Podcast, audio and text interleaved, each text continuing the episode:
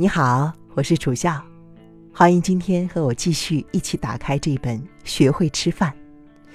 今天我们要读的这一章题目非常的有意思，叫做“打破节制饮食的习惯”。这年头，谁不在节食都不好意思说自己正在减肥，可是为什么要打破这种习惯呢？我们来听听作者是怎么说的。有很多节食的人说。我希望我倒是可以盲目一点，对于食物的选择，因为现在我对于自己的每一口、每一餐、每一天，都充满着很多的想法。这种态度使你过度的执着放入嘴里的每一块食物，让你把食物分成两类：可以，我可以吃这个；与不可以，我永远不能吃这个。不能吃糖。不能吃炸的，不能吃牛油，不能吃肉，不能吃奶制品，不能吃包装或加工食品，不能吃含有淀粉的食物。你很可能曾经听说过这些食物含有令人成瘾的盐、油脂和糖的完美组合，或者听说它们会导致心脏血管疾病、糖尿病以及其他的疾病。同样，你的经历告诉你。像自助餐这样的地方会鼓励过量进食，你必须要避开这些地方。也许经过小心的反思之后，你决定舍去某些食物或环境。你也许觉得这些规范让生活更加简单。我们被各式各样的食物选择所围绕。我应该吃培根加蛋还是燕麦粥？吃汉堡还是沙拉？意大利面还是青花菜呢？因为很多食物会落在不能吃的这一大类，严格的饮食计划可以简化这些抉择。戒断的确会降低某些食物的诱惑，但是需要通过真正放下的态度，而不是尝试抓着不放。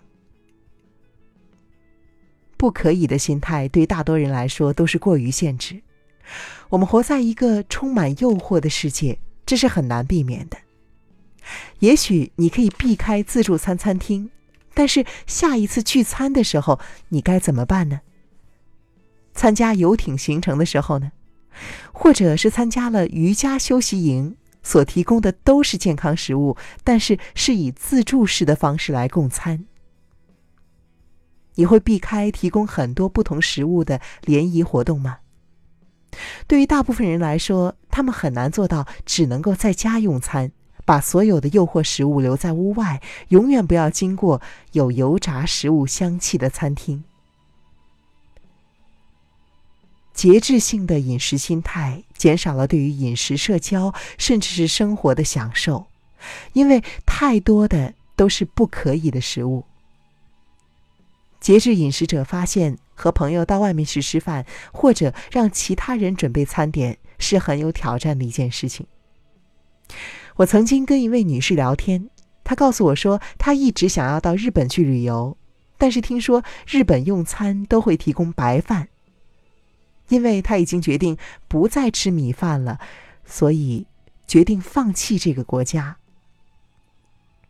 你看，她只因为自己不具弹性的饮食习惯，限制了造访地球上的一整个区域。《一个新世界》这本书的作者艾克哈特·托勒写道：“你所对抗的会增强，你所抗拒的会持续。”我想，也许你也有类似的经验。一旦告诉自己说再也不能够吃糖，或者是再也不能够吃饱，接下来会发生什么事情呢？你的脑海里。全部会充满含糖的食物。你越抗拒，渴望越强烈，渐渐的，它会大到让你失去抵抗的能力。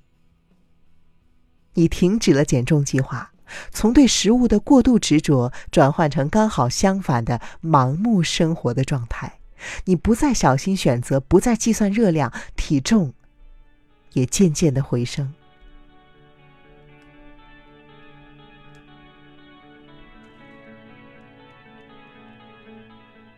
你要知道，把食物分成可以吃以及不可以吃，会导致不必要的痛苦和挣扎。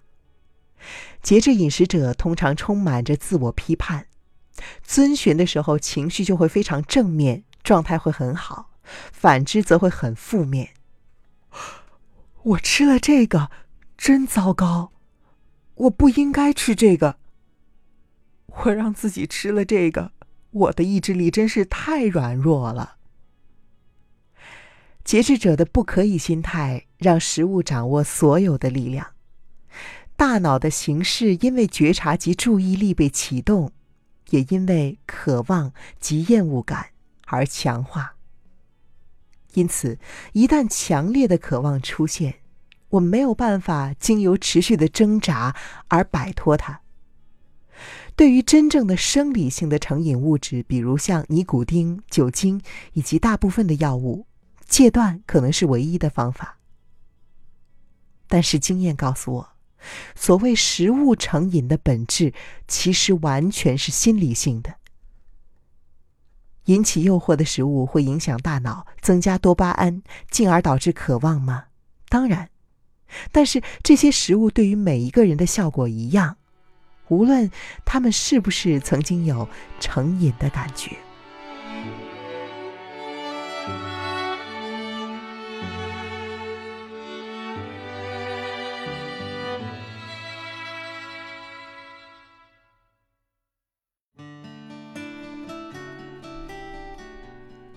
盲目饮食和节制饮食之间存在一个中庸之道，这不代表我们要在这两者之间来来回回，但是我们可以找到这两个极端当中的平衡，那就是一个弹性的、有意识的抉择。当你辨识了自己最渴望的食物，并且学习品尝它们的时候。会发生一件了不起而且强烈的事情。你可以真正的享受这些食物。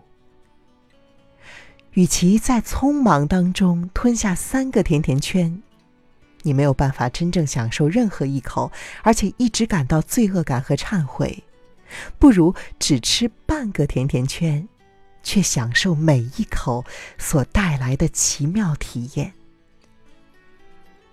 正念培养注意力和觉察力，同时打断过度自动化反应的拉扯，好让身体自然的自我调节过程再度发挥作用。有位朋友告诉我他的经验，他和一位朋友经常光顾自助餐餐厅，有的人有酒友，他呢则有饭友。他和他的朋友一起过量进食，而且总是期待每一次的聚餐。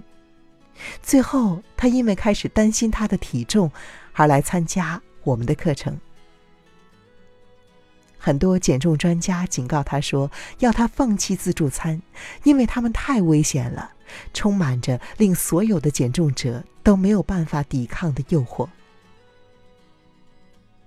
我反而为他找到又可以同时享受他的嗜好，又可以减重的方法。